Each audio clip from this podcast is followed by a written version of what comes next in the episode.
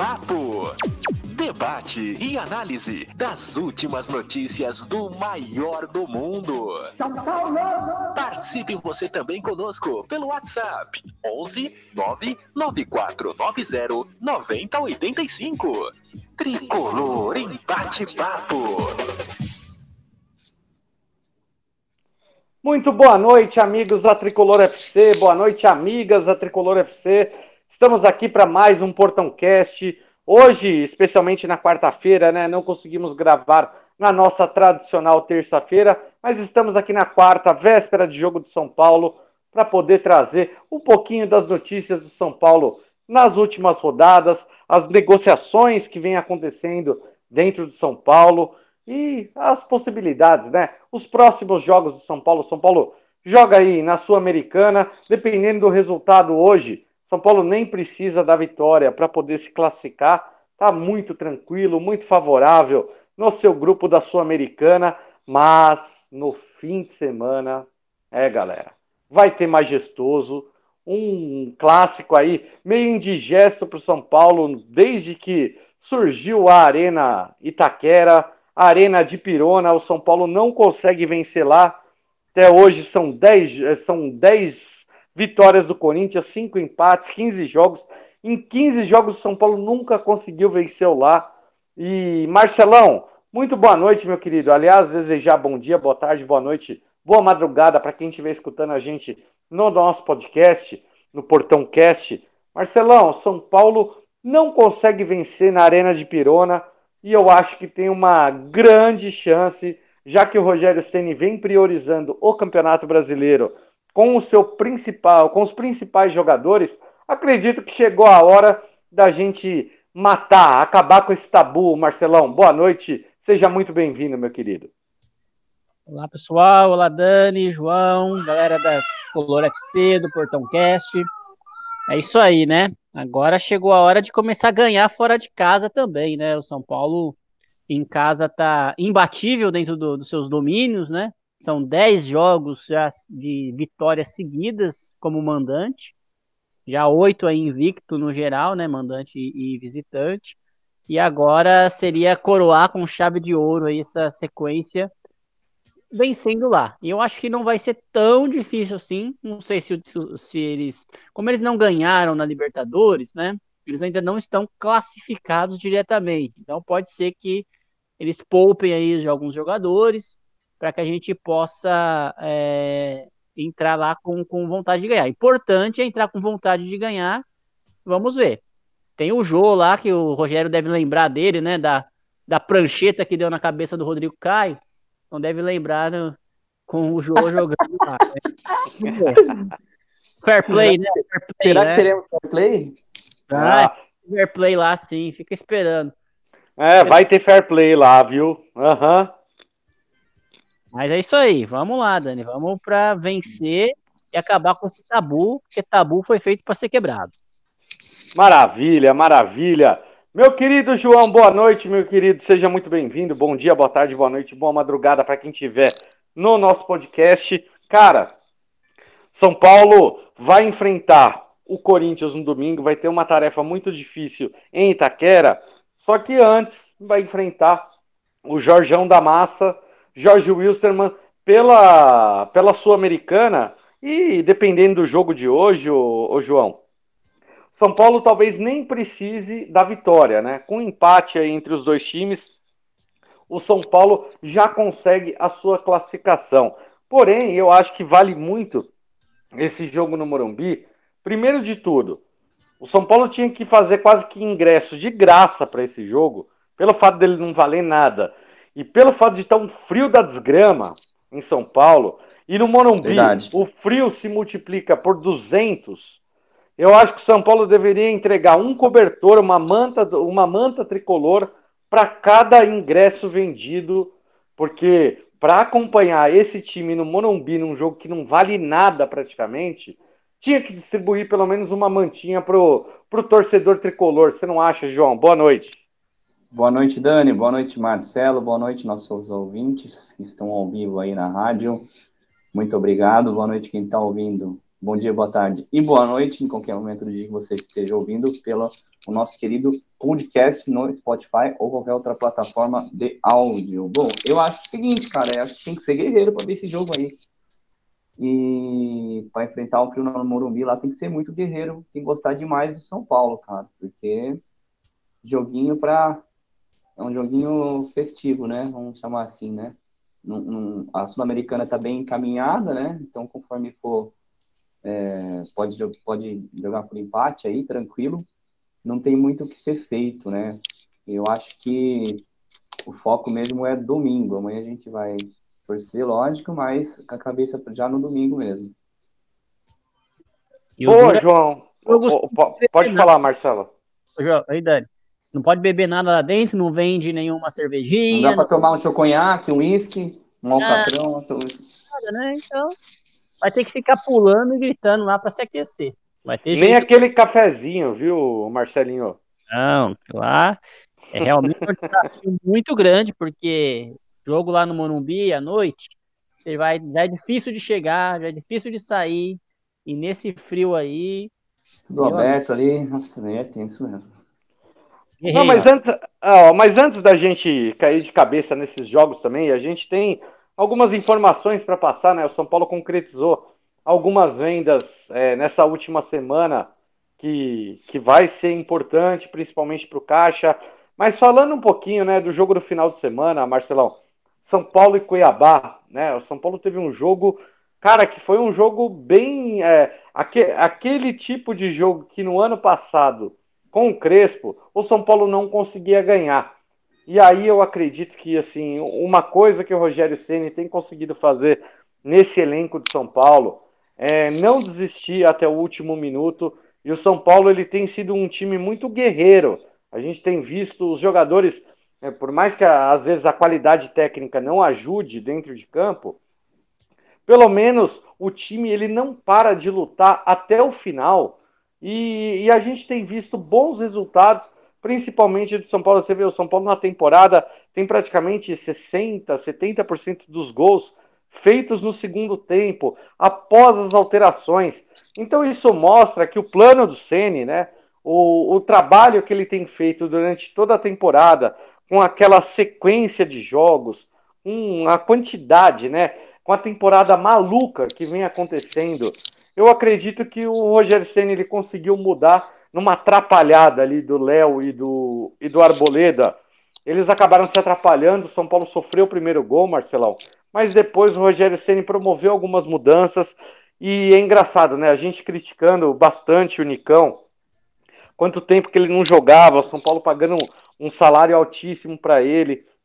Teve aquela brincadeira também que todo mundo falava, ah, ele só começa a jogar a partir de março, né? Coitado, nossa senhora, ele só joga, ele tem que fazer uma pré-temporada mais longa, não joga estadual. Aí, Nicão simplesmente vem recuperando sua condição física, sua melhor condição física. É um jogador camisa 10, que na minha opinião, quem é camisa 10 tem que ser titular, Marcelão. Só que ele acabou entrando no segundo tempo, entrou muito bem. Rigoni finalmente entrou muito bem. E aí o São Paulo conseguiu virar uma partida contra o Cuiabá e um resultado, assim, é, quando não é no desempenho, Marcelão, é no resultado. O resultado foi importantíssimo e o São Paulo conseguiu se consolidar na terceira posição do Campeonato Brasileiro com uma vitória importantíssima dentro de casa. E com isso, no próxima, na próxima rodada, como já teve Atlético Mineiro e Red Bull um jogo antecipado, o São Paulo, se ganhar do Corinthians na Arena de Pirona, pode ser líder do Campeonato Brasileiro depois da sétima rodada, Marcelão. É bem diferente, né? Do ano passado, na sétima rodada, a gente estava no desespero, né? A gente estava lá com. Não tinha feito uma vitória ainda no ano passado. Esse ano, graças a Deus, tá sendo diferente. É, jogo do Cuiabá, né? Que mais uma partida do Campeonato Brasileiro em que o destaque foi o chororô de arbitragem, né? Reclama daqui, reclama de lá, se foi pênalti, se não foi pênalti, se era para expulsar, se não era para expulsar. Tá virando moda, né? Virando uma moda chata no futebol brasileiro, né? É, começa lá, já começou, teve o, o Hulk, depois o, o, o Gabigol. Todo, todo jogo tem que ter uma nota oficial de um time reclamando. E você vê que são lances interpretativos, lances que não são tão é, erros tão crassos assim, né? Lembra do contra o Santos? A bola saiu meio metro e o, e o Santos fez nota Isso é um absurdo. não sei o quê, porque a bola não tinha saído, porque foi lateral. Por causa de um lateral os caras estavam reclamando, né? Então tá bem, bem complicado isso aí. né? Não, é que primeiro, Marcelão, reclamaram da falta. Não existiu falta. Aí depois a bola tocou no jogador de São Paulo. As câmeras mostraram, não tocou no jogador de São Paulo. Aí depois a bola não saiu. Aí, aí mostraram a câmera lateral que a bola tinha saído mais de meio metro. E aí depois, é, cara, é só reclamação. Não, né? Não, não teve Cuiabá até acho uma relevância das reclamações do, do Cuiabá, até tem uma certa relevância. Agora, do Santos foi descabido mesmo. É, o do Cuiabá, assim, é, é, eu entendo que, na minha opinião, é, o jogo tava 1x0 pro Cuiabá, né? Aquela lambança que o Dani falou ali do Arboleda e Léo, um bateu num, trombou no outro. É, e aí o, o São Paulo empatou com o gol de pênalti, né? Eu entendo ali que se aquela falta é no meio-campo, o juiz ia marcar. Ele foi um empurrão leve. Eu não sei se foi suficiente para derrubar, se não foi, o juiz tem que ver isso. Não é o lance do VAR avaliar, o VAR ele só vai avaliar se houve contato ou não, né? Agora Mas juiz o VAR não avaliou, Marcelo. tá- não é- é um do VAR avaliar. É assim, Mas o é, é esse o ponto. Esse é o ponto decisivo dessa marcação. Porque, assim, ó, mesmo no VAR, na, na câmera lenta, o jogador do, do, do Cuiabá, ele empurra o jogador de São Paulo por cima e ele dá um tranco por baixo. Então tem a, a perna embaixo, tem o empurrão por cima e a camisa levantada ali. Porque aquela camisa do, do jogador de São Paulo, ela não levanta sozinha. Ela tem ali, tem um empurrão que mostra. Eu particularmente não marcaria aquele pênalti. Acho que aquilo lá não é pênalti, tá? É um é jogador cravou. Então, o quem que foi? Era o André André Colorado, né? André Anderson. Né? André Anderson. é. André Anderson. Ele, ele cavou. Mas o futebol é assim, né, gente? O, o zagueiro assumiu o risco de colocar a mão nas costas dele, ele caiu.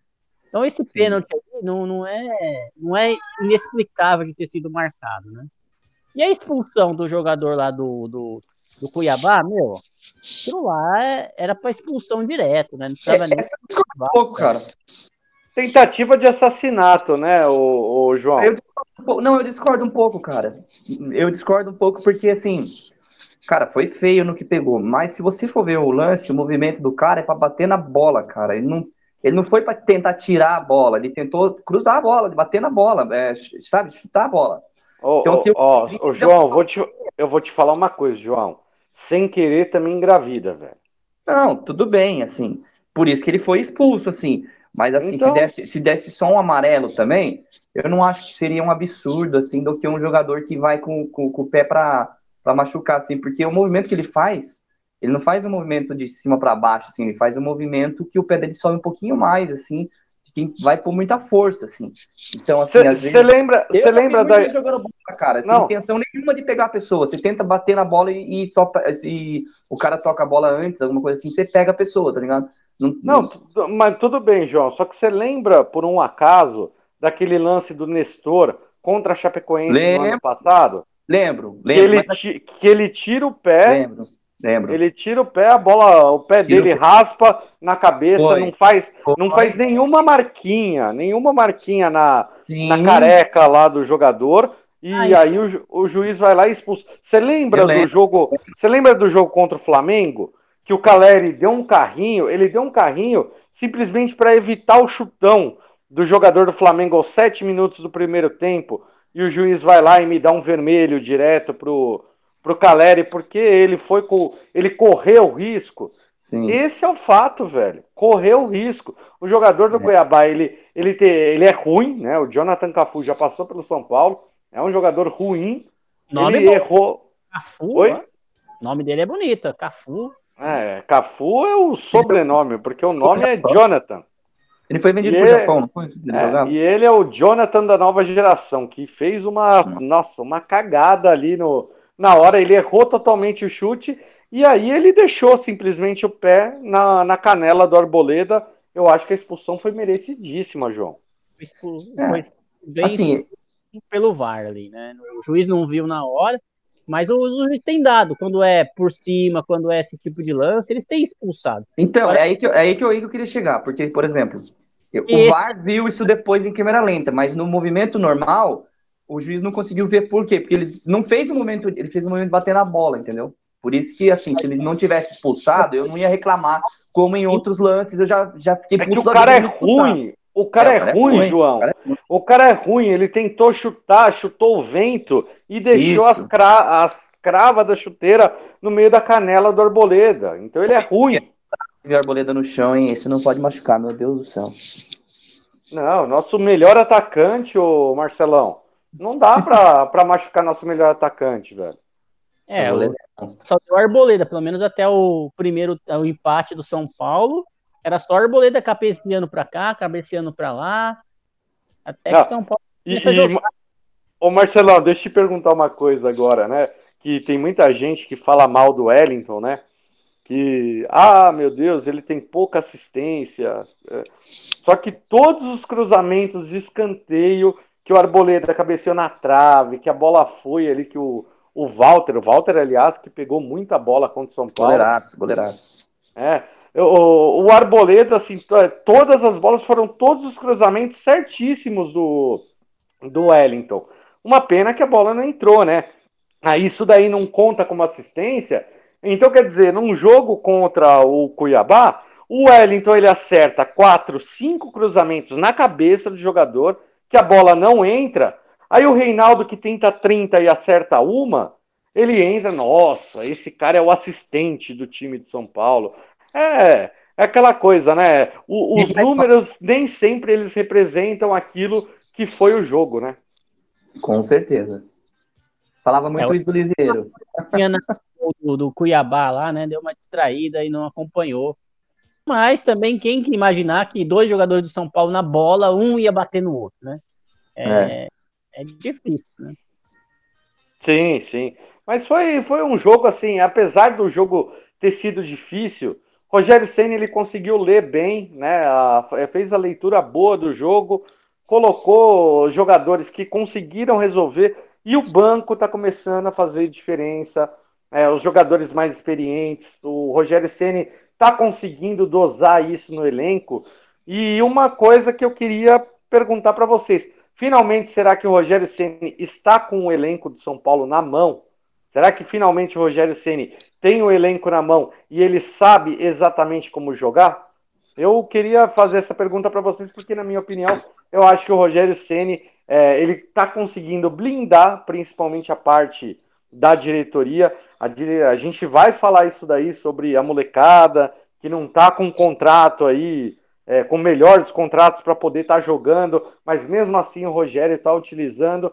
Eu queria saber a opinião de vocês, se o Rogério Ceni já blindou, conseguiu blindar esse elenco pela parte do futebol, ou vocês acham que ainda tem alguma coisa ou outra que precisa ser acertada? Obviamente, os atrasos é uma coisa que São Paulo vai precisar acertar o mais rápido possível.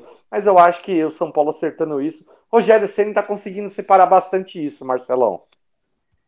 É, eu também acho que sim. Internamente, o Rogério sempre teve esse poder, né, de fechar o grupo, fechar o elenco. Acho que ele está conseguindo isso. Eu só, eu, eu só acho que ainda o São Paulo não está apresentando futebol vistoso ainda, né? Eu acho que falta muito ainda para o São Paulo melhorar na questão do futebol. Eu acho que é, a gente vê assim, é fácil de marcar o São Paulo quando as coisas não dão certo. O São Paulo é presa fácil para o adversário e fica insistindo nesses cruzamentos, nessas bolas é, aéreas. Não consegue fazer uma, uma jogada de tabela pelo meio. Ainda falta, e não é só do Rogério, né? Desde a, há muito tempo que o São Paulo tem essa falta de criatividade no meio. Talvez não achemos o jogador ainda, talvez não tenha, né? Mas é, os resultados estão vindo, né? Então a gente não pode estar criticando, porque o São Paulo está invicto. São Paulo passou por uma maratona aí de jogos fora muito grande e não perdemos tantos pontos assim, né? Foram jogos difíceis fora de casa, viagem. E, e o São Paulo. Mais de uma... 10 mil quilômetros, né, Marcelão? Uma partida só que o São Paulo perdeu foi contra o Flamengo, né? E, não, e a do Palmeiras. Do Palmeiras. É, o São Paulo não conseguia essa sequência desde 2018, cara. Cinco, cinco vitórias em casa. Assim, é, eu acho que o Rogério parou um pouquinho de criticar a diretoria nas entrevistas. Não sei se alguém deram uma cutucadinha nele lá, mas já não fala mais da piscina, não fala mais do, da estrutura, né? Assim, do geral. Ou acertar... Será que a cada reclamação estão melhorando? Pode ser, pode ser que está melhorando o interno.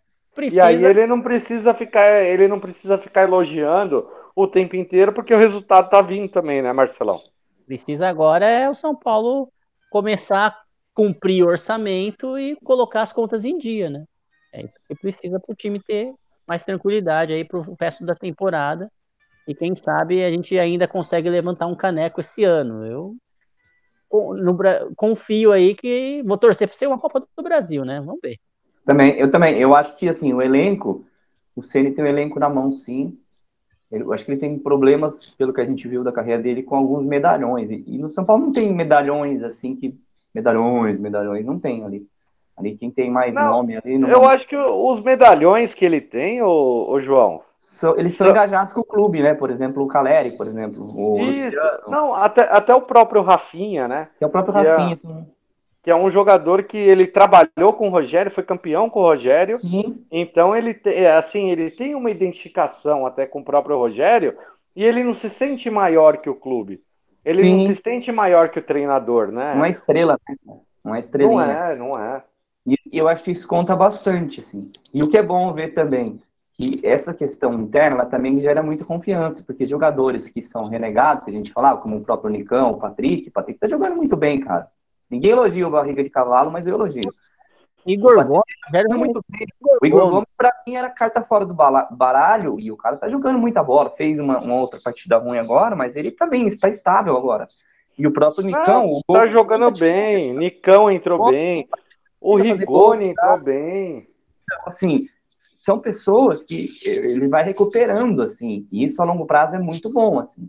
É, a gente, claro que a gente quer ganhar a Copa do Brasil, um, um, levantar um caneco ali, mas não podemos descartar que a gente precisa manter uma constância no Brasileirão para poder jogar uma Libertadores ano que vem. Então, assim, é, aos poucos as coisas vão, vai dando liga, assim, né? Vai dando liga e, e eu espero que não tenha problema aí com o grupo aí. É, e, e eu até acredito que, assim, é, é, quando você pega um monte de jogador que estava em baixa e começa a melhorar rendimento, isso é muito trabalho do técnico.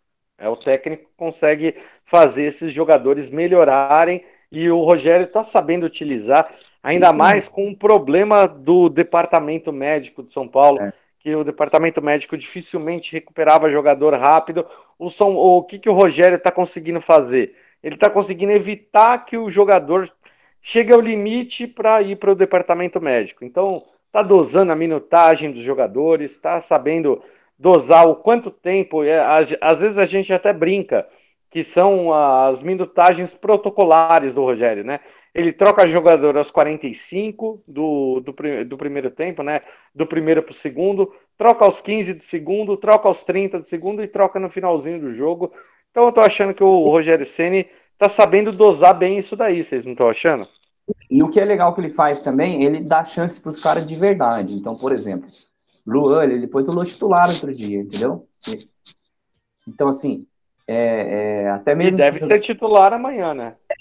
assim, ele, tá, ele não é aquele técnico que vai colocar o cara faltando que o cara é banco, o cara vai jogar com 15 minutos para acabar o jogo, 10 minutos para acabar o jogo. Ele põe os caras para rodar, entendeu? E isso ele ganha confiança do elenco.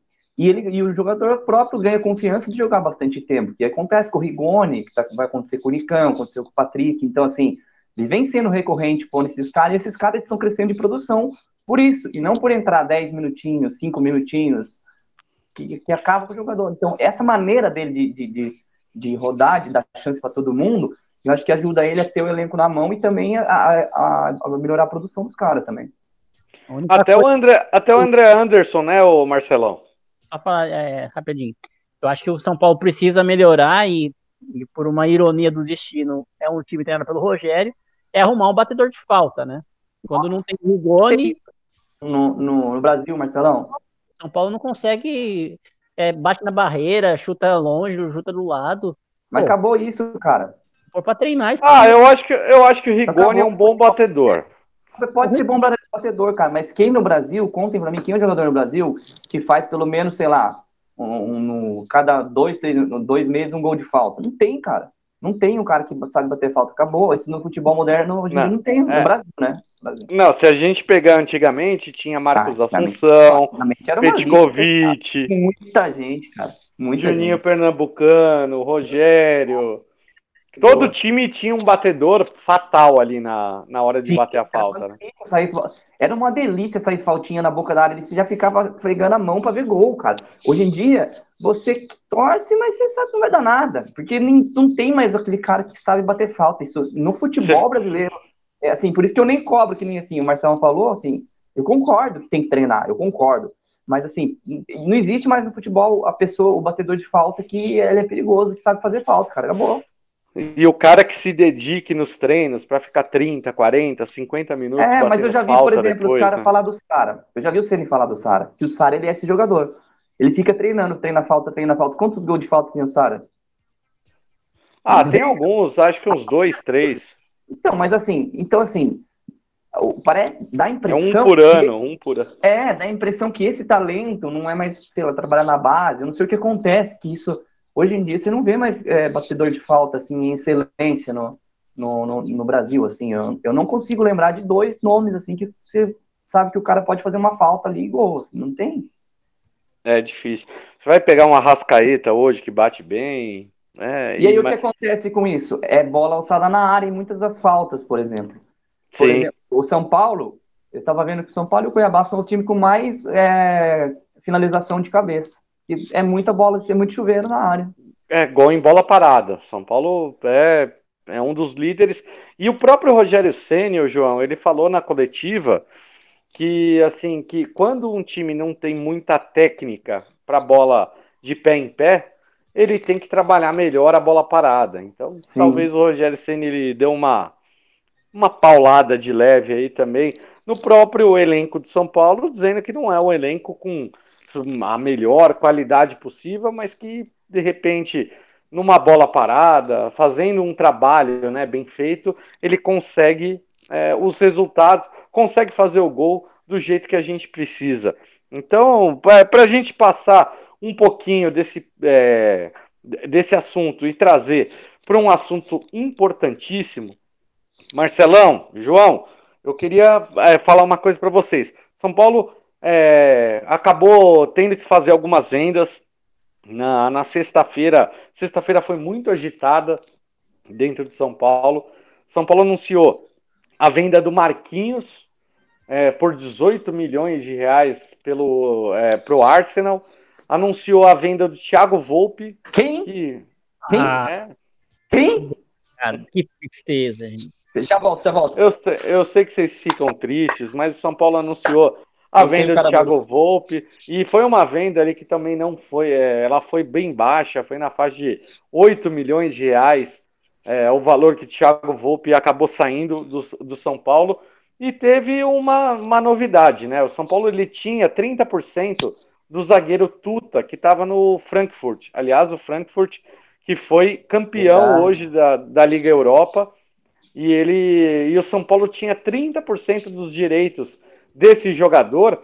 E a, o, o, Frankfurt ele tinha até 30 de junho para exercer o direito sobre esses 30%, que já estava pré-fixado em um milhão e meio de euros. Então, é, às vezes o torcedor, é, quando a gente fala, por exemplo, a gente vai comentar a respeito de cada negociação, mas no caso, por exemplo, do Marquinhos, no caso do Marquinhos, o São Paulo, ele, é, o jogador estava no sub-17 quando a nova gestão a, a, a, ela foi ali, tá, começou a trabalhar na nova gestão e o Marquinhos estava no sub-17.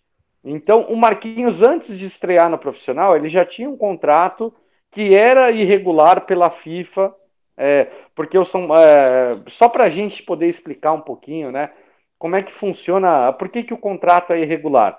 O contrato do, do Marquinhos ele é regular na lei Pelé, porque na, de acordo com a lei Pelé, o, o São Paulo ou qualquer clube brasileiro ele pode, a partir dos 16 anos, emancipar o jogador, né? É, é, trazer ali, fazer com que a, partir dos 16 anos ele possa assinar um contrato como profissional e você pode assinar um contrato de 5 anos. Só que de acordo com a FIFA, esse contrato ele só pode ser válido por 3 anos a partir dos 16.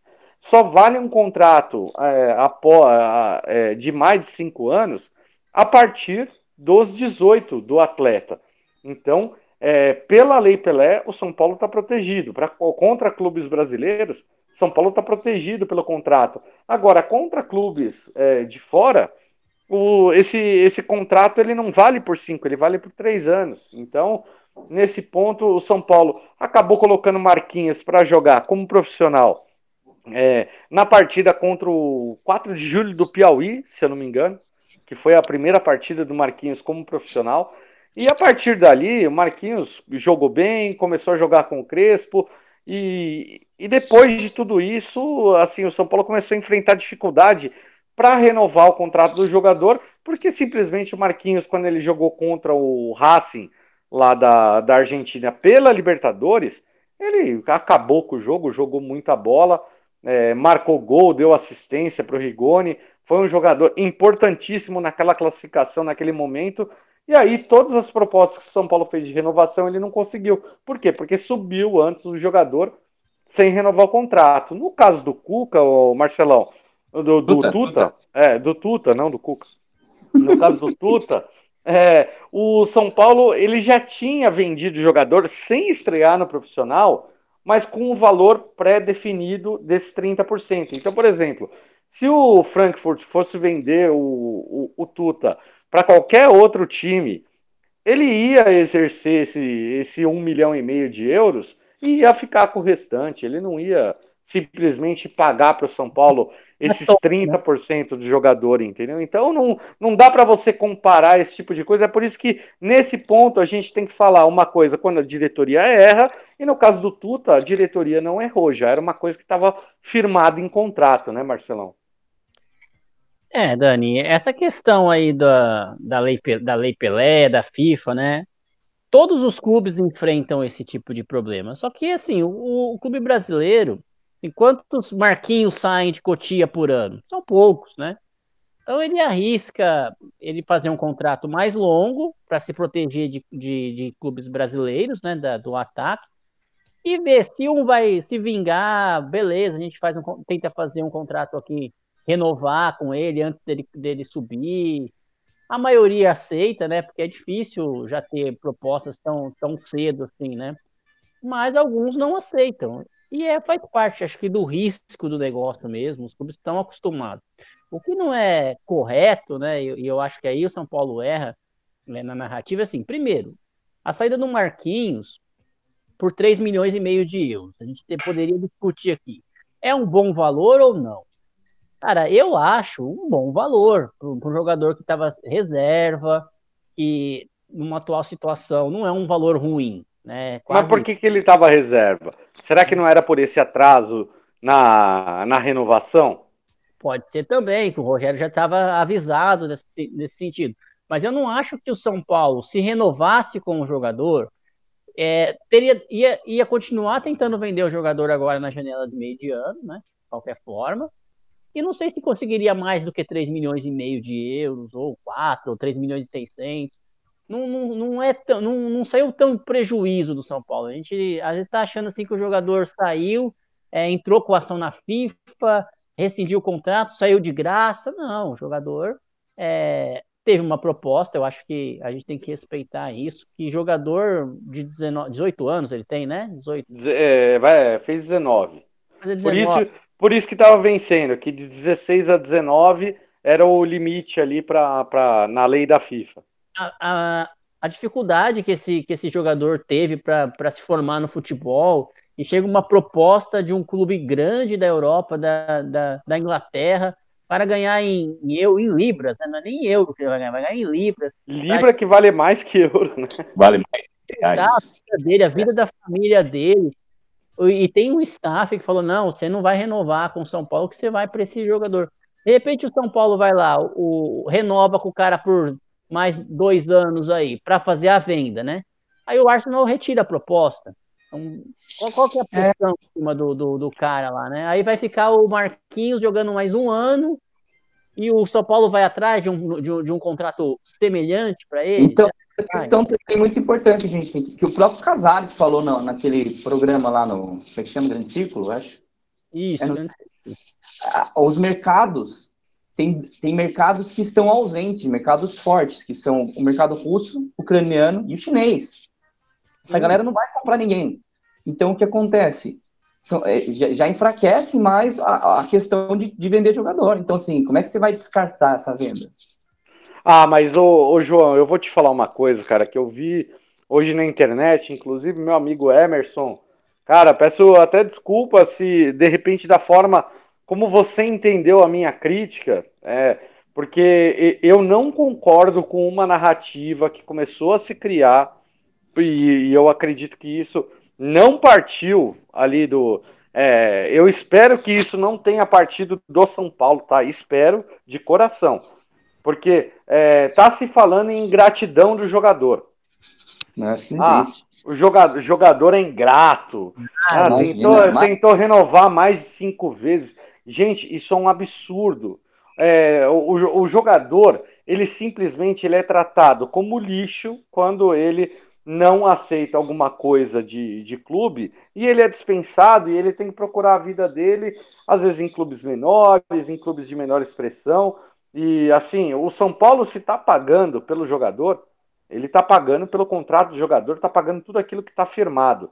Se assinou errado o contrato, a culpa também é do São Paulo. Então tem que parar com esse negócio de achar que tudo é ingratidão de jogador, porque jogador não é santo e dirigente muito menos. Dirigente sabia muito bem na hora que falou para o Rogério Ceni: Olha, Rogério, pode tirar aquele atleta lá do Alex, porque o Alex puxou o, o Marquinhos do sub-17 para o sub-20. Ele, o, o Rogério puxou ele né, o, o, Crespo, perdão, o Crespo puxou o Marquinhos do sub-17 para o sub-20 e já era na gestão atual. Não adianta você culpar a gestão passada por contrato errado se você permitir o jogador jogar pelo profissional com um contrato antigo, João. Então, assim, eu não vou cair nessa de ingratidão de, de jogador ali, porque o São Paulo e a diretoria também têm culpa pelas falhas nesse contrato. É, a gente tem que ter também parar com essa fantasia de que todo jogador tem que amar o São Paulo, que tem que ser grato, que, assim, que não sei. Cara, é um negócio, para muita gente é um negócio, é um trabalho, é só dinheiro. Então, é a vida dos caras, a, a, cara é... a, ori a origem então, desse moleque, da onde que é. O São Paulo não pode contar com esse negócio de gratidão, de que vai, vai, ah, ele vai renovar, porque a gente investiu. O São Paulo não pode contar com isso, cara. O São Paulo você tem que se, se, se prevenir, cara tem que se prevenir. É igual fazer seguro no carro, cara. Você não quer bater, mas você vai ter que fazer o seguro, pô. É então, é isso aí. Só vou te dar um exemplo aí, Dani. Pro, é, o, o vizinho de muro aí, né? Dona Leila, renovou sem mundial. fazendo contrato com o Hendrick, né? Sim. Vai lá ver se ela vai fazer de cinco anos, vai lá ver se ela vai fazer de. Não, ela vai fazer com três anos, vai colocar uma multa lá de 40 não, milhões de euros. Não, ó, foi, eu, eu, já tenho os dados aqui, o, o Marcelão. Ó, são, são três anos de contrato. Esse primeiro com. FIFA, certinho, bonitinho. 381 milhões de reais o contrato.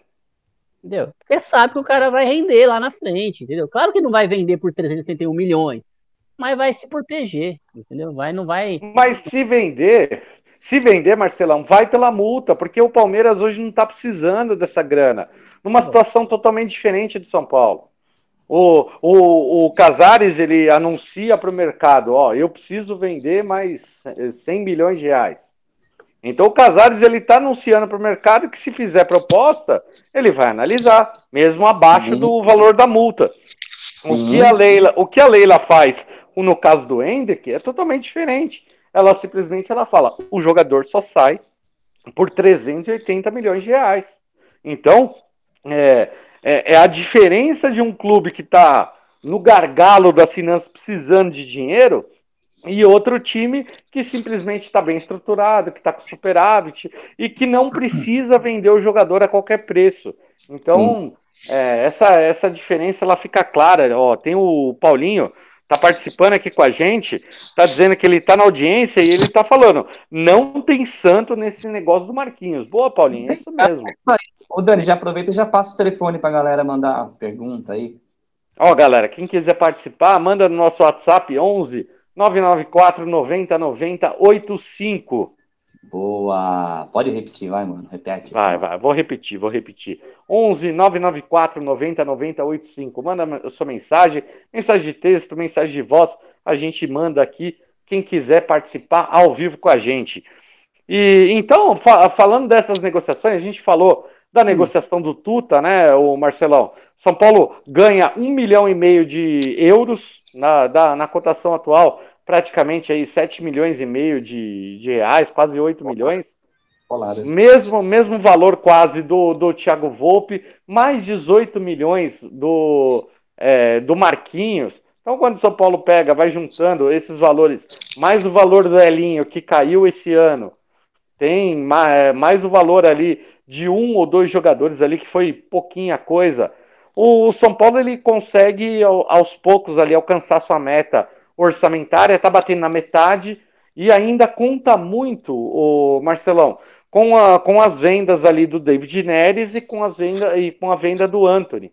Porque é. o, o, São Paulo ele tem 20% de mais-valia do Anthony. Só para a gente explicar um pouquinho para a galera, o 20% de mais-valia é o quê? Qualquer valor que São Paulo consiga acima de 8 milhões de euros, é, o São Paulo tem direito a 20% acima desses 8 milhões, e não no valor total da transação. Então, vamos supor, tá, tá, tá se falando aí que o São Paulo vai, vai ter direito a. É, o Anthony vai ser vendido a 60 milhões de euros, mais ou menos. É o valor que o Ajax está pedindo.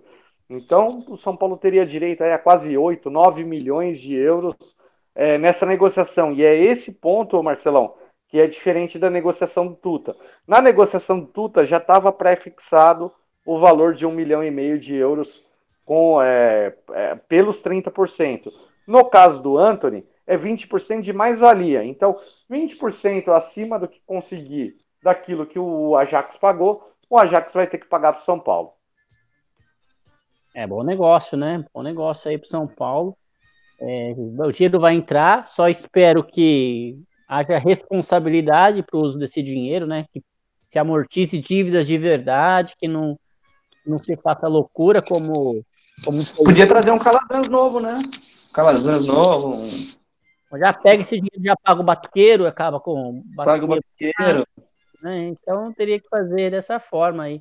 Mas só para encerrar o assunto do Marquinhos, Dani, só eu comentei, acho que na rede social ali, sobre a declaração do Casares, eu acho só com uma certa irresponsabilidade do presidente chegar e jogar em cima do, de, um, de um garoto aí de 19 anos a responsabilidade por ele, ah, ele não quis ficar, nós tentamos de tudo para renovar, é, 10 vezes, oferecemos 10 vezes o salário dele.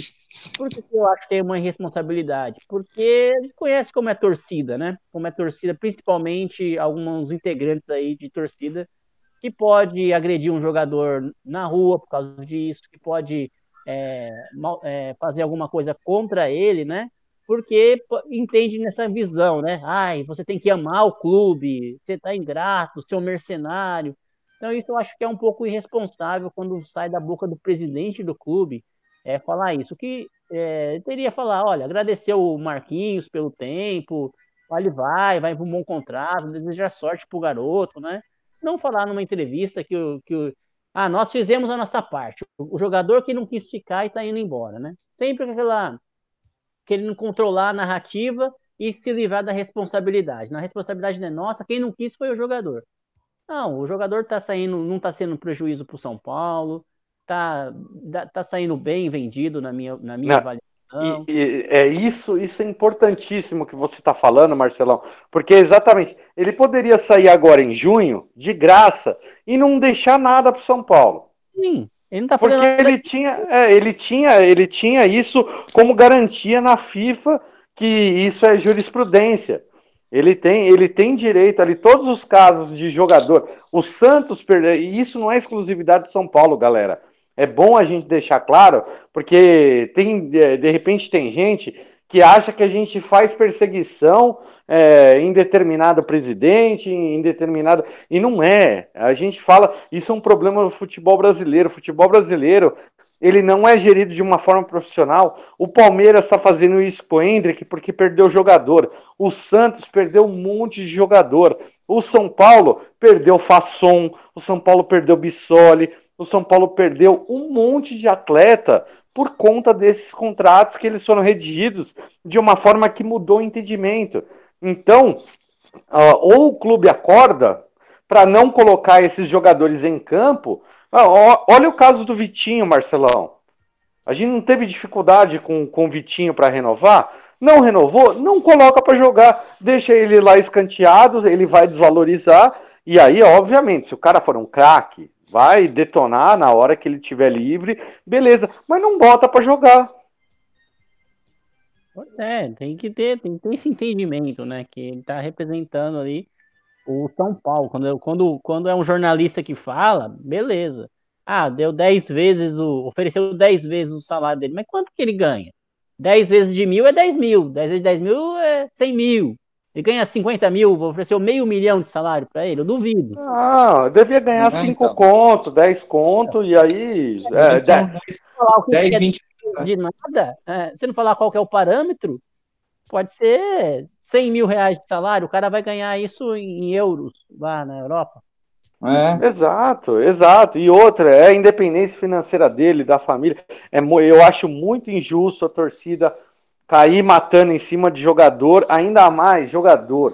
Gente, jogador que joga na base, normalmente vem de família humilde, é muito difícil você pegar é, jogador é, da base. É, normalmente a família aposta a vida no, no atleta ali para ele dar certo. Ou, se vocês verem o caso do Hendrick ali, o, o jogador, o pai do, do jogador, ele pediu ali um emprego dentro de São Paulo, não dentro de São Paulo, ele pediu, é verdade.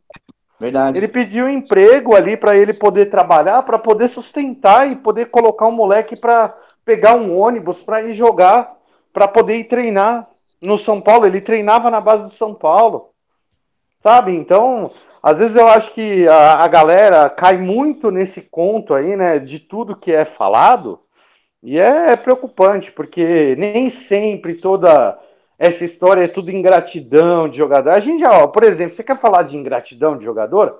Pode falar do Daniel Alves, né, o João? Fala aí desse, desse cara que toda hora tá falando mal do clube, que toda hora tá enchendo o saco, por mais que, que a gente saiba do, dos erros, né? É, tem que falar dele, do Miller, os caras que se declaram São Paulino e, e, e só, só sabe é, falar mal do São Paulo. E são, isso são jogadores ingratos.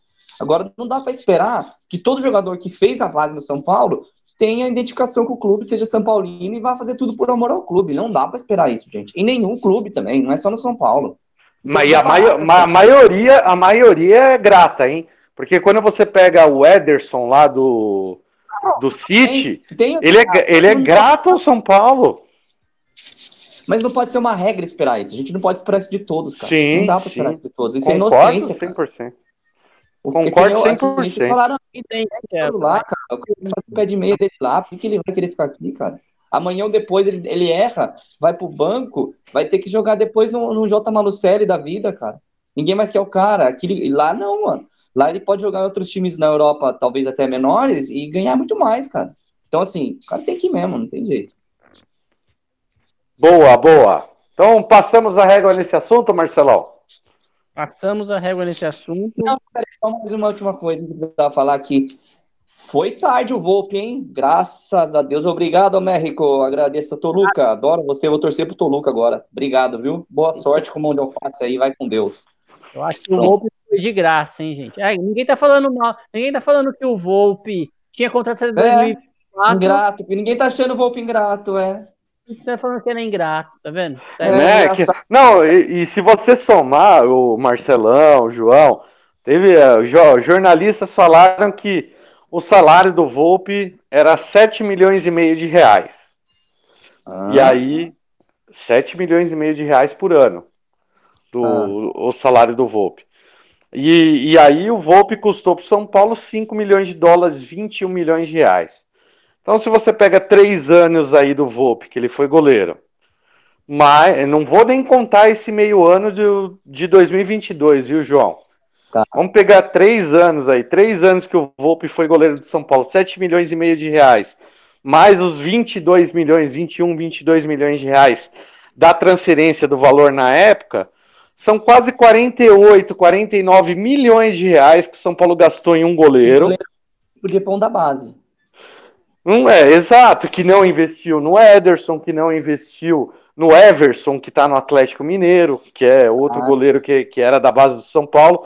Então, quer dizer, ninguém fala dos 49 milhões de reais gastos nesse tipo de contratação. Mas aí o pessoal vem falar de economia, de 10, 15 milhões aí para o resto do contrato. É, mas o Volpe veio, é, a gente tem que ser justo, né? Veio não, muito, não. teve boa, tempo, o empréstimo dele foi bom, tanto que não, precisaram para comprar ele, né? Teve boas temporadas, uma boa temporada. Foi. Depois é, caiu mesmo, não, não, conseguia recuperar mais. E demorou até para o São Paulo conseguir vender, né? Eu acho que o São Paulo tivesse vendido mais um pouco para trás, o próprio Querétaro lá, né? Ia pagar mais do que o Toluca tá pagando aí, com certeza. É, é, na verdade, a gente tem que ser justo. Ele fez um. Ele teve bons momentos, sim. É, só, só que teve, teve um probleminha aí, Marcelão, nesse, nesse contrato. Ah, eu, eu, eu gosto de ser polêmico, né? Você sabe disso. Manda ver. Manda ver. É, faltava um ano para acabar o contrato do, do Volpe com o Querétaro. E aí, o que, que acontece? O São Paulo ele poderia esperar até o meio do ano e contratar o Volpe de graça. E o que, que aconteceu no último ano ali do Querétaro? Né? Eles simplesmente renovaram o contrato com o Volpe, aumentaram o salário dele, e aí ele foi com a multa estipulada de 5 milhões de dólares para o São Paulo. Né? E aí ele foi emprestado, ele tem, ele é, estendeu até o final de 2022 o contrato dele com o São Paulo. O, o Querétaro fez com o Volpe o que o São Paulo queria fazer com o Marquinhos. Ou seja, é a diretoria dos caras melhor que a nossa. Pronto. Então, mas, mas, quem é que aceita e quem é que faz, quem é que paga, quem é que não paga? Aí o São Paulo paga 40, quase 50 milhões de reais do Volpe e ele sai escorraçado com a torcida toda comemorando, entendeu? É, é para você ver o, o, tipo de ingratidão. Ninguém fica ingrato com, com a diretoria que faz um, é. que um, um, uns gastos desses absurdos. Todo mundo fica ingrato com o jogador. Porque é. é, é, isso que acontece. É isso que acontece. Então, por isso que é assim. Falando nesse caso do Volpe, eu, nem, nenhum torcedor mais ali, eu acho que ninguém ficou chateado do Volpe sair. Todo mundo sabia que já tinha acabado. Mas, é.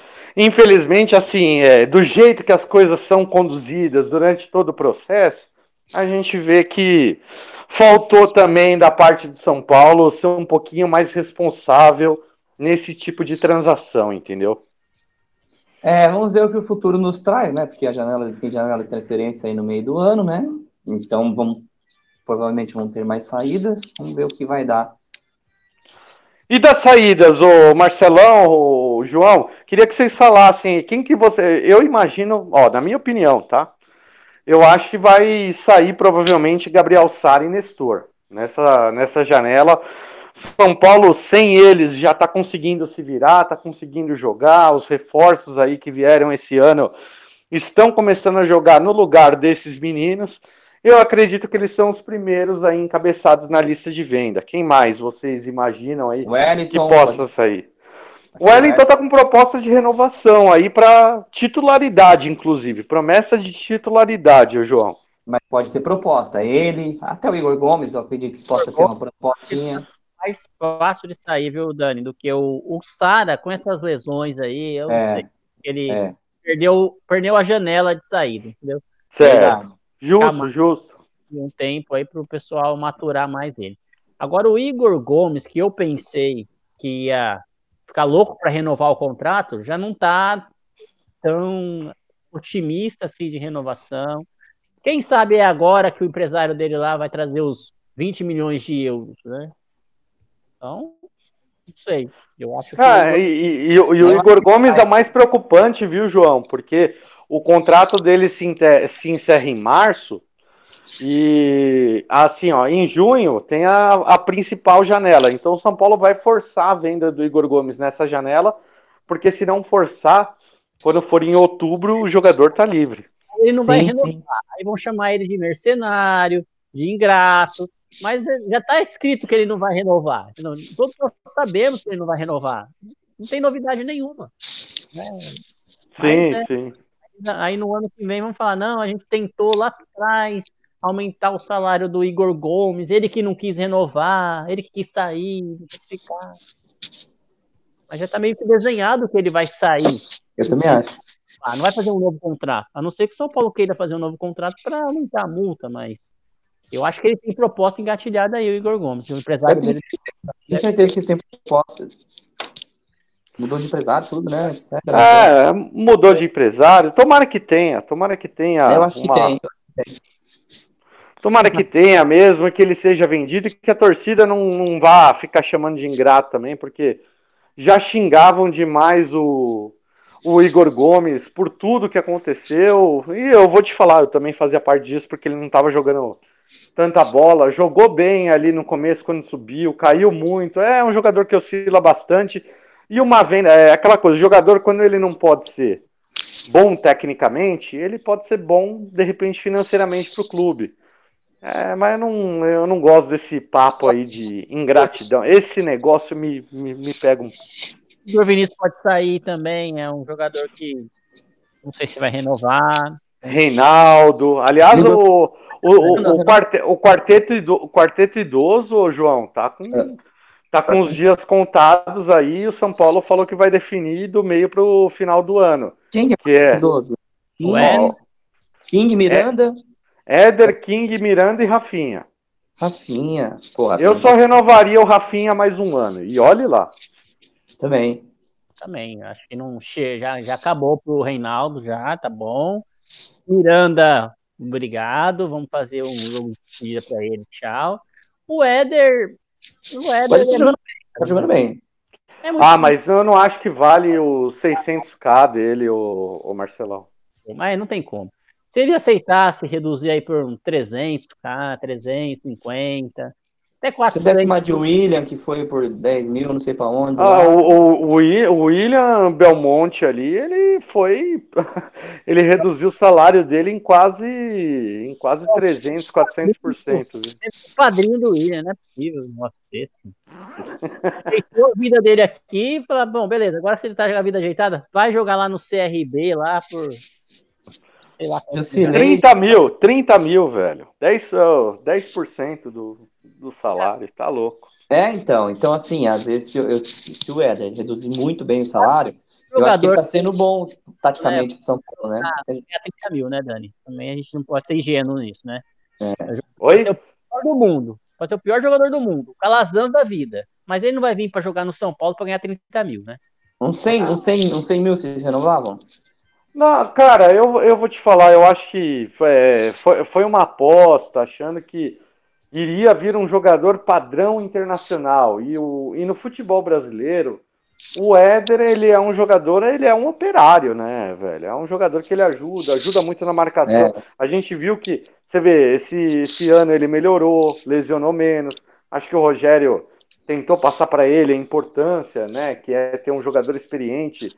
Pode ver que o, o Éder, ele sempre joga os primeiros 45 minutos, quando falta é, os 15 minutos ali iniciais do segundo tempo, o Éder começa a se matar em campo. Começa a correr, brigar toda a bola, porque ele sabe que vai sair, já é uma coisa programada, já é uma coisa que o Rogério Ceni É. trabalha isso dentro do elenco. Então, eu vejo que assim, o Éder, ele, dentro do contexto do, do elenco de São Paulo, ele é útil para o Rogério Ceni.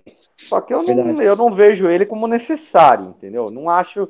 Eu acho que o São Paulo consegue encontrar fácil uma peça de reposição pro Éder caso ele saia, entendeu? É. Fácil, não digo assim, mas consegue. Não, não, eu, qu- quando eu digo fácil, é que você vai encontrar um jogador muito mais barato que pode fazer cumprir a mesma função tática que ele, entendeu? jogador sim. que recompõe, um jogador que marca lateral, um jogador que acompanha é, aquele cara que vem. é, eu, eu acredito que possa, você possa encontrar numa Série B um jogador que faça esse trabalho sujo, entre aspas, né? Que é aquele de, de correr o campo todo, de ajudar na marcação o tempo inteiro. São Paulo. Por que, que o Rigoni não tem tanta oportunidade com o Rogério? O Rigoni não tem tanta oportunidade com o Rogério porque ele não é um jogador que ele vai voltar para marcar toda hora, cada vez que ele perder a bola. O Éder É. já faz isso. É verdade. Bem, bem, bem colocado, muito bem colocado. É, por isso que a gente vê.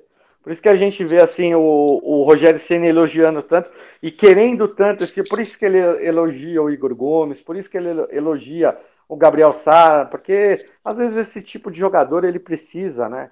Ele precisa mais do que nunca é, tá correndo o tempo todo, o campo todo. E o Rogério ele gosta disso, gosta de jogador 100% dedicado, se matando dentro de campo. Ah, gente, vamos passar rapidinho aí que a gente já está com o tempo voando para a gente falar dos dois próximos jogos do São Paulo. E aí eu queria saber de vocês. Você vê, praticamente São Paulo vai com, com, com reserva contra o Jorjão, né? Praticamente classificado. Depende do resultado aí de hoje para já saber se de repente é, vai estar classificado ou não. Um empate já classifica o São Paulo. Mas acerta aí o São Paulo, o, Marcelão, de colocar um time praticamente todo reserva é, e, e, buscar ali força máxima para jogar o clássico, que é mais importante. E o detalhe, Marcelão, vale a liderança no final de semana e vale uma quebra de tabu, cara, que pode dar uma moral enorme para a sequência do São Paulo na temporada. Eu acho que o jogo de domingo é um jogo muito mais importante do que o jogo que a gente vai ter amanhã contra o Jorjão. É, acerta o Ceni mais uma vez em colocar praticamente só reserva para jogar amanhã, né? E aliás, guerreiraços os torcedores que vão amanhã. Ah, sem dúvida, né, Dani? Assim, é clássico, né, cara? Clássico é, é, é o principal, principal foco aí do São Paulo nesse momento, né? E o São Paulo... Ô, Marcelão, a Berê, a Berê tá, no, tá na audiência aqui, viu? É. E ela tá dizendo que se pegar a equipe da Tricolor FC e do Portão 6, vão jogar melhor que o quarteto idoso. Olha, a Berê cornetando mesmo. então amanhã o quarteto idoso tá. Ó, amanhã o quarteto idoso tá quase completo amanhã, pelo que eu tava vendo a escalação. Vem, o São Paulo vem com o Jandrei, Igor Vinícius, Miranda, Léo e Reinaldo, dois idosos aí. É, Neves, Thales Costa Igor Gomes, Nicão, o Éder, o nosso terceiro idoso, e Rigoni. Só faltou o Rafinha. Aí, ó. Aí, ó. O trio idoso vai jogar amanhã, o Marcelão. É, eu acho que é o Thiago Couto que deve jogar, viu, João? Não é o Jandrei, não. Ah, quero ver ele jogando. Show de bola. Acho que vai de, de me reserva totalmente mesmo. Mas é isso, o foco tem que ó, ser. A, o... a Valentina também concordou, hein? A Valentina tá aqui concordando. é isso. O São Paulo tem que focar no clássico, né? Porque o importante é esse, o brasileiro, independente de ser brasileiro, qualquer um é clássico, meu, tem que ser com força máxima a gente ganhar e acabar com esse com esse tabu aí. E o jogo e... da, contra o Jorge Wilson aí é cumprimento, é cumprir tabela, né? Mesmo que a gente não jogue, não vai classificado, um empate lá já dava já. Ainda a gente vai ter mais um jogo ainda em casa contra o Everton, né? Contra o não, contra o, o Ayacucho. Ayacucho, Ayacucho, é verdade. Então vai ser tranquilo também, né? A gente vai conseguir essa classificação aí na Sul-Americana sem forçar muito, que é o padrão que o CN tá dando na Sula, né? Tá colocando o time em reserva, né? Exato, e tá dando conta, né, o João? Aliás, João, ó, estamos bombando aqui de mensagem, viu? A Ih, Berê tá dizendo, a Berê tá dizendo que a lei do idoso não vai permitir, vai fazer muito frio. Sacanagem. Olha, Berê, tá fazendo sacanagem com a terceira idade aí do tricolor. O Paulinho, ele tá dizendo ali, ó, corajosos aos que vão ao Morumbi amanhã. Então ele tá dando parabéns aí pro torcedor que vai amanhã ao Morumbi e ele tá dando uns parabéns também pro Belotinho que participou de São Paulo e Cuiabá na, no, no jogo passado. Cara, se vocês não acompanharam, gente, olha, eu vou te falar uma coisa. O Beloto é um cara fantástico. A gente deu. O jogo não foi aquelas mil maravilhas, mas a gente deu risada o jogo inteiro. O Belotinho é um cara fantástico. Ele participa do Tribuna, Tribuna Tricolor. Então, quem quiser acompanhar, Tribuna Tricolor acompanha lá. É, um, o Paulinho também participa do Tribuna. É, o pessoal é, é, é, gente boa demais. O Paulinho ainda continua. Belotinho estava insano, insano, com certeza. Tem o Texas, tem o Rafa, tem o Portuga. Muita gente boa lá para vocês muito acompanharem. O Everton, e o... Ah, o Everton ganhou a partida, então o São Paulo precisa é, de dois empates nos próximos jogos ou a vitória amanhã contra o Jorge Wilson para se classificar. Então, Everton... uma, vitó uma vitória ou dois empates em dois jogos, né, tá. né Marcelão? Tá tranquilo, hein? Tá tranquilo. Ah, tranquilo até demais. E os dois jogos em casa, os dois jogos no Morumbi. Então, mesmo que o torcedor ali não faça também total a sua presença amanhã, galera, eu sei que tá frio, tudo. Imagino que amanhã a gente não tem o Morumbi cheio, mas vai ter ali, pelo menos, o nosso time reserva dar conta, porque esse grupo é fraco demais. E teve também o Thiago, o Thiago do Salve Tricolor, o, o, o João. Ele tá mandando aqui, ele tá fazendo. Ele, ele tá fazendo uma pergunta aqui, ó. O, o André Anderson, né? O profetinha, como disse o Hugo na, na transmissão, o Hugo chamou ele de profetinha, porque, ó, sabe jogar com as duas pernas, ele meio que corre igual o profeta. Então, o Hugo tava chamando ele de profetinha. E aí ele tá dizendo que ele tá perguntando se ele vai jogar contra a galinhada e se e ele tá dizendo que ele iria com, com 3-5-2 contra o Corinthians, né? Num esquema um pouco mais defensivo, é, protegendo a zaga e tendo a possibilidade de jogar com os alas. Como é que você Eu... enxerga aí esse jogo contra o Corinthians, né? É um jogo, cara, na minha opinião, acho que um, um, é um jogo divisor de águas para saber se o São Paulo engrena no Campeonato Brasileiro ou vai ser aquele que vai ficar lutando sempre pelo G4. É um jogo chave, né? De clássico, a gente precisa ir com tudo, assim. É, pai Ceni tem um, um, um plano, né? É, pai dos clássicos, Ceni, então acho que chegou a hora dele ganhar lá. Mas é o seguinte, eu iria também nesse mesmo esquema aí, porque eu achei que o, das últimas vezes que o São Paulo jogou com esses três zagueiros, deu uma boa consistência. Então eu também iria, começaria com os três zagueiros, principalmente porque lá eles vão pressionar muito. É...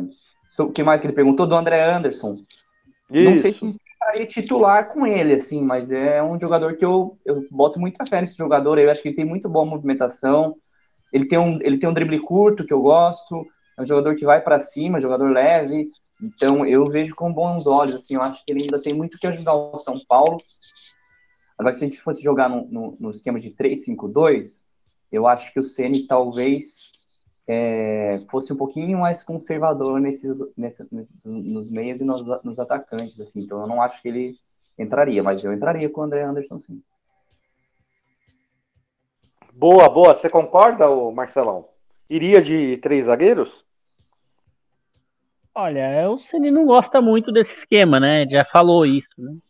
E eu acho que não precisa de três zagueiros para jogar contra o, o, o Jorgeão da Massa aí, né? Então. Não, não, é contra o Corinthians. Ah, é contra o Corinthians. Ah, não, beleza. É, contra o Corinthians, fora de casa, pressão, torcida, aí seria uma boa, sim. A gente dá uma reforçada ali na, na parte do, da zaga. Só espero que é, os, o Arboleda e o Léo não, não façam outra atrapalhada, né? Porque de, dessa vez aí o Corinthians levar um gol lá complica para o São Paulo, né? Então vamos ver se, se a gente consegue um bom resultado. Acho que é uma boa jogar de três zagueiros e vamos ver. Eu, eu concordo aí. Vamos de três zagueiros. E é o, o, esquema que deu certo, né? Que o São Paulo depois abandonou, começou a dar errado, abandonou todos os esquemas. Aí veio o Rogério, começou com voltou com o esquema normal de zagueiros, né? Mas podemos voltar sim a esse esquema. Eu acho que deu certo contra o Cuiabá, pode dar certo contra o Corinthians. É, contra o é, Juventude é, também é ele eu... começou com zagueiro, não foi? Contra o Juventude, acho que. Não, então, então o, o João, é, é uma coisa assim, uma coisa engraçada, né, do, do Rogério, quando a gente fala, né, de sistema, três zagueiros. Tava suspenso, né? Oi? Diego Costa tá de volta, né? Contra o Corinthians. Ele estava suspenso contra o Cuiabá, se não me engano. Isso, Diego Costa tinha tomado terceiro amarelo. Mas uma, uma coisa engraçada que eu acho, assim, quando a gente fala nesse sistema com três zagueiros, tudo, é exatamente é, pelo fato como o time se porta e como o Rogério Ceni coloca o time em campo. Porque é, quando o Rogério Ceni fala que ele coloca o Reinaldo e põe o Igor Vinícius, que é exatamente um jogador para atacar mais e o outro para você segurar, ou quando ele põe o Wellington e o Rafinha, querendo ou não, ele tem essa recomposição com três jogadores na, na, na parte defensiva.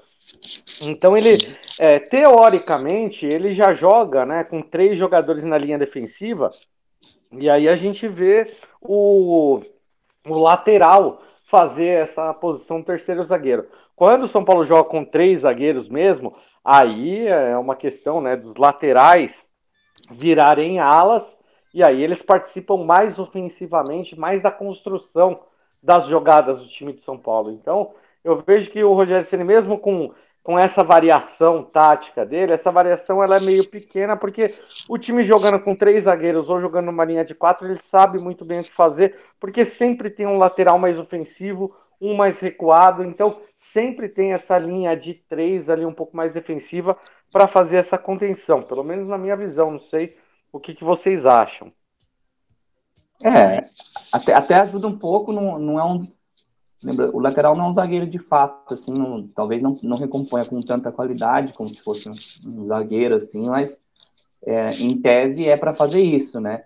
Mas a isso diferença aí. é que dependendo da jogada, o, o, o, lateral vai acabar subindo mesmo até o que fica e o zagueiro nem tanto, assim. Então, é um pouquinho mais conservador é, é, quando são três zagueiros de, de ofício, né? Nessa questão aí. E... Mas é, eu pelo acho que... Rafinha, né? Pelo Rafinha, que acho que apoia mais do que o, o, o, Igor Vinícius, na minha visão, né? E o Wellington não tem uma marcação tão boa, né? Ou pelo menos tem falhado marcações aí. É. Eu é, acho que o Wellington ele é bom marcador, o Marcelo, só que ele é mais afobado. É, é, um jogador, é um jogador mais novo, né? Então ele vai, ele vai muito seco na, na hora que, que o, você vê na. É, não lembro com, contra qual adversário que a gente é jogou que, que ele tomou um corte seco ali, né? O, e aí acabou, o São Paulo acabou tomando um gol ali. É, e não foi tanto falha de marcação, falha de recomposição. É que o jogador, é o Igor Vinícius, qual que é a diferença do Igor Vinícius ali pro, pro Wellington? O Igor Vinícius, ele não perde viagem, ele desce a madeira, né? Ele faz falta, às vezes toma cartão amarelo, toma cartão vermelho. É, afobado então, também. É afobado também, é jogador novo, né? Então, eu vejo, eu vejo muita ansiedade nesses jogadores ali, e o Rogério Ceni usando esses moleques pela, pela ponta para tentar dar um pouquinho mais de dinâmica, principalmente na parte ofensiva. Aliás, o Wellington, muito criticado, a gente até comentou no começo, vários cruzamentos ali que o Arboleda cabeceou, ele que estava batendo os escanteios, então foi teve um aproveitamento muito bom de acerto nos escanteios, né? É, infelizmente a conclusão ela não acabou não sendo gol, mas é importante ter jogador que saiba cruzar, que saiba trabalhar essa bola parada. É, eu acho que o Ceni está sabendo mesclar bem essa juventude com experiência nas laterais, vocês não estão achando? Tá, estou achando que tá bem legal, assim, tá, tá funcionando bem essa, esse equilíbrio aí que ele tá dando. Boa. Marcelão, Cara, vamos para os palpites, velho. São Paulo e Jorjão e Corinthians e São Paulo no domingão, cara. Eu queria saber de você quais seus palpites para esses dois jogos do tricolor. Olha, contra o Jorjão, naquele, naquela neve que vai estar lá no Morumbi, eu acho que a gente consegue ganhar aí de uns 2 a 0 já garantir a classificação e acabar com esse problema na Sul-Americana, né? Agora, contra o Corinthians, no estádio do mal, aí eu não sei, viu, Daniel? Alguma coisa acontece lá, é o Wilson Sampaio, né, que vai ser o árbitro. Né? Eu fico muito desconfiado daquele time lá. Mas vamos apostar aí num 1 a 0 gol do Jonathan Caleri. 1 a 0 Jonathan Caleri e o jogo do contra o Jorjão? 2 a 0 pro São Paulo, e aí eu nem sei nem quem vai fazer o gol, mas importante. Não, mas vocês estão combinando aqui, né? Porque a Berê acabou de me mandar aqui, ó. São Paulo 2, Jorjão 0. Aí vem o Paulinho me manda aqui também. É, São Paulo 2, Jorjão 0. Ah, vou mandar Aí, três então, pô. É um Você vai mandar 3, João? Mandar três. 3 a 0 A torcida não ficar do, é, não com muito frio, né? Ela vai pular no primeiro tempo comemorar o É, gol. e A torcida vai valer a pena passar frio lá, pô. 3 a 0 Justo, justo, justíssimo. E, Brincadeira. e, e- e contra, e contra a galinhada do Mingão, você tá mandando 1x0 gol do Caleri, o, o Marcelão. Sim, sim, gol do Caleri para para Berê poder colocar na rádio a, a, a vinheta da Valentina. Senão, Ah, essa vinheta da Valentina tá virando recorrente aqui na Tricolor FC, porque é, todo jogo do brasileiro tem gol do Caleri, viu, João? Demais, o homem tá demais. É, e, e a Valentina também tá, tá demais aqui na Tricolor FC. Tá participando demais, muito bom. Seu palpite, João, São Paulo e Corinthians, Corinthians e São Paulo, domingão, na Arena de Pirona. Cara, eu, eu gostaria muito que fosse 1 a 0 pra gente, mas eu acho que vai ser 1 a 1 Mas eu gostaria muito que a gente conseguisse uma vitória lá. Ah, eu também. Eu tô fechadão na vitória. Eu acho que vai ser 2 a 1 tricolor. São Paulo ganha lá no na Arena de Pirona. Contra o Jorjão vai ser 3 a 0, viu? Joguinho tranquilo, bacana. Só para agradar o torcedor. Rogério Ceni vai fazer aquela preleção. Ó, esses caras estão aqui passando frio, quase morrendo de frio, só para ver vocês. Então vocês tratem de jogar bola.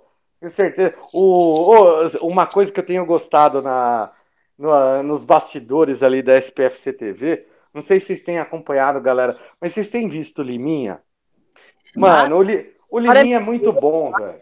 o cara dá uma, um incentivo maluco. Não, o, o Liminha é muito, Ele é muito bom, velho. Ele é muito bom. Eu não sei qual que é o nome dele, mas eu apelidei de Liminha aí da, da- do Tricolor.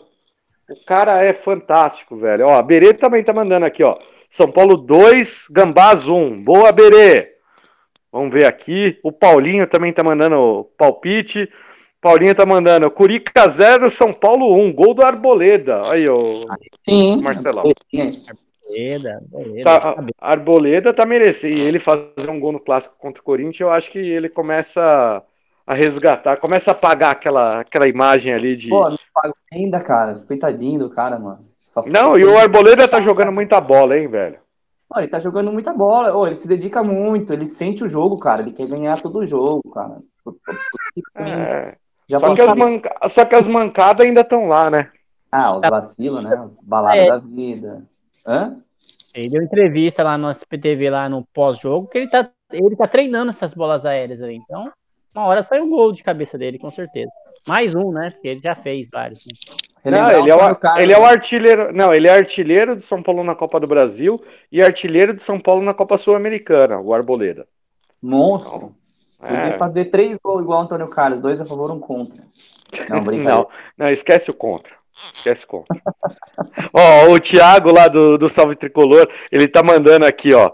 é, São Paulo 4, Jorjão 1 e São Paulo 2, um time do Capiroto. Boa, boa, garotinho.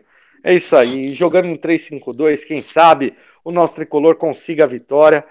É isso aí, galera. Chegando aí a mais um final de um programa, de um Portão Cast. A gente agradece a participação de vocês. Está crescendo. O pessoal tá com frio, tá em casa, tá conseguindo acompanhar a gente na Tricolor FC. A gente fica muito feliz com as mensagens, com as participações. Por favor, participem mais. E Marcelão, queria que você desse, por favor, seu boa noite, suas considerações finais, meu querido. Agradecer aí, gente. Agradecer João, Dani, pessoal que está escutando ao vivo, né? Nesse frio, ou que vai escutar depois do programa. É, desejar sorte aí para São Paulo nessa caminhada, que a gente tá no caminho certo. Vamos ter paciência aí com o time do Rogério. Melhorar Ô, um- Marcelão, Mas vamos. ó, o, seu, o seu xará tá dizendo aqui que ele também tá na audiência, tá? A Nayara, lá de Uberlândia, também está na audiência. O Rodrigão, Rodrigão, que, que já participou aqui da Tricolor FC, lá de Nova Esperança, terra do Hugo, também tava, tá na audiência. O pessoal aí tá, tá participando, tá ouvindo bastante a gente hoje. Mas é isso, gente. Agradecer aí mesmo. Mandar um abraço a todos e torcer pro nosso tricolor. Semana que vem a gente está de volta aqui comentando mais uma vitória em um clássico majestoso, se Deus quiser. Amém. Amém. João, meu querido, seu boa noite, suas considerações finais. É, cara, vai ter, assim, uma pedreiraça no domingo que o São Paulo precisa mais do que nunca representar.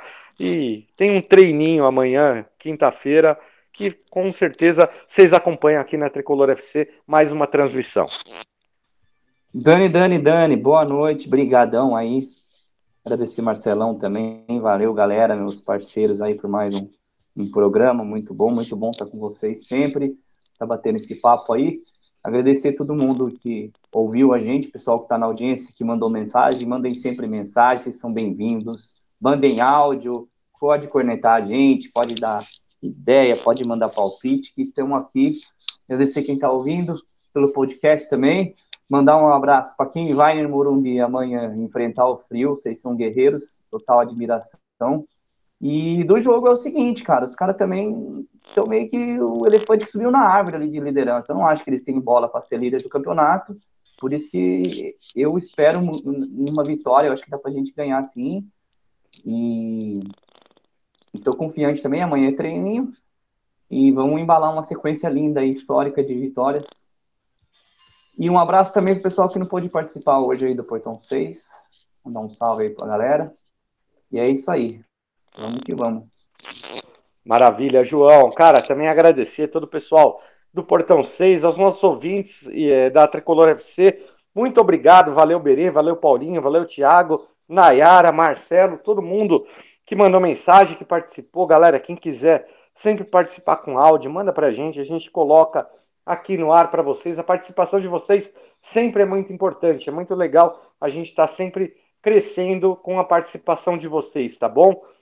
Gente, é, uma coisa muito legal que o Marcelo falou no começo do nosso programa: São Paulo segue com uma sequência invicta dentro do Morumbi. É, uma sequência de 10 jogos. Não, não são todas vitórias, mas é uma sequência invicta, uma coisa que São Paulo não conseguia há muito tempo. É, tem tudo para manter contra o Jorge Wilson, contra o Ayacucho no, na outra semana. Então é importantíssimo o São Paulo conseguir manter. São Paulo sempre tem que ser forte em casa e buscar os seus pontinhos fora. Tomara que domingo seja aí o começo dentro do Campeonato Brasileiro para que se busque os pontos fora de casa também e o São Paulo comece a caminhada dele, porque estando bem ali no Campeonato Brasileiro na, nas primeiras rodadas, lá na frente vai ser mais fácil para disputar G4, G6, quem sabe até o título. O Palmeiras, Flamengo, é, Atlético Mineiro, que foram os times aí que ganharam os últimos campeonatos, tanto Libertadores quanto Brasileiro, eles estão com uma, um calendário insano também e estão tropeçando no começo. São Paulo está na frente. Então é importantíssimo garantir pontos, principalmente nesse começo de campeonato, na frente desses times. Vamos conferir, vamos ver aí se o São Paulo não ganha esses dois jogos e embala uma sequência maravilhosa. E aí a torcida vai junto, vai no embalo. Então, São Paulo, colabora com a gente. Vamos ter um, uma ótima semana e um ótimo restinho de semana. Certo, galera? É certo, aí. me ajuda aí, pô, como diria da Atena. Me ajuda aí, pô. Me ajuda aí, pô. Que brincadeira. É, é, é isso, aí, aí, gente. Vamos então vamos. tá. É, uma ótima noite a todos, gente. Por favor, se cubram. Usem blusa, tá muito frio, né? Essa época tá muito frio. Doem agasalho. doar agasalho, né? Participar de campanhas é muito importante. Aliás, porque... muito legal que Independente que fez, né? Um esquema lá de doar o agasalho, pega o ingresso mais barato. Não sei se vocês chegaram a ver. Parece que eles estavam fazendo um esquema assim. Muito, achei muito legal essa iniciativa. Não, não, tá muito, muito bacana a iniciativa da Independente. Aliás, a Independente sempre fazendo grandes campanhas com relação arrecadação de quilo de alimento, arrecadação de é, cobertor, de, de moletom ali, de roupa de frio. Então, muito bacana. Galera, quem puder, participa. Quem não puder, pelo menos compartilhe aí essa ideia, porque é importantíssimo a gente a, a poder ajudar quem precisa. E tudo isso, gente, porque a Tricolor FC e o Portão 6 são feitos sempre com vocês. Para vocês. E por vocês. É isso aí, gente. Boa noite, fiquem com Deus. E vamos, São Paulo! Vamos, São Paulo! Para cima dos gambá! Vamos! Não esqueça de assinar o Portão Cast no seu agregador de podcast. Se tiver críticas, elogios, sugestões do episódio de hoje, utilize nossas redes sociais no Twitter, Facebook e Instagram. Saudações tricolores e até o próximo episódio.